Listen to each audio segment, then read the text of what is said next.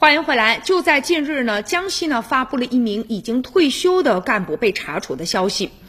钟小云呢涉嫌严重违纪违法，目前正在接受调查。那之前各地呢已经有多起呢党员干部退休之后被查处的案例。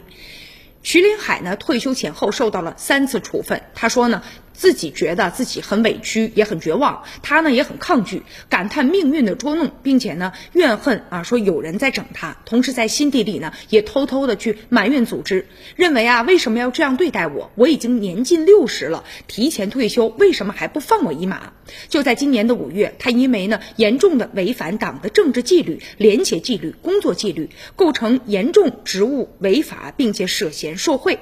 非法呢倒卖土地使用权犯罪，决定给予其呢开除党籍处分，取消退休待遇，收缴违纪违法所得。涉嫌犯罪的问题移送检察机关，所涉财物随案移送。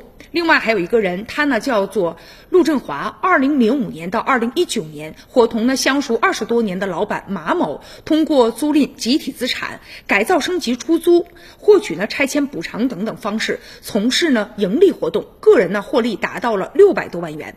这些违法所得，他并未直接的拿回家，而是让马某单独呢设立了一个账户，替自己来保管。直到退休多年之后，他自认为安全了，才让马某把这笔钱连同利。息啊，转给自己，结果没过多久就东窗事发，身陷囹圄。退休将近十五年之后呢，陈建设二零一九年选择了主动投案。他呢悔悟到说，作为呢党员领导干部，丧失理想信念，个人呢私心啊虚荣心呢也占据了上风，完全从个人的私利出发来考虑问题，错误的认为呢官途不顺的时候要抓紧将所谓的人力资本价值转换成为现实的资本价值。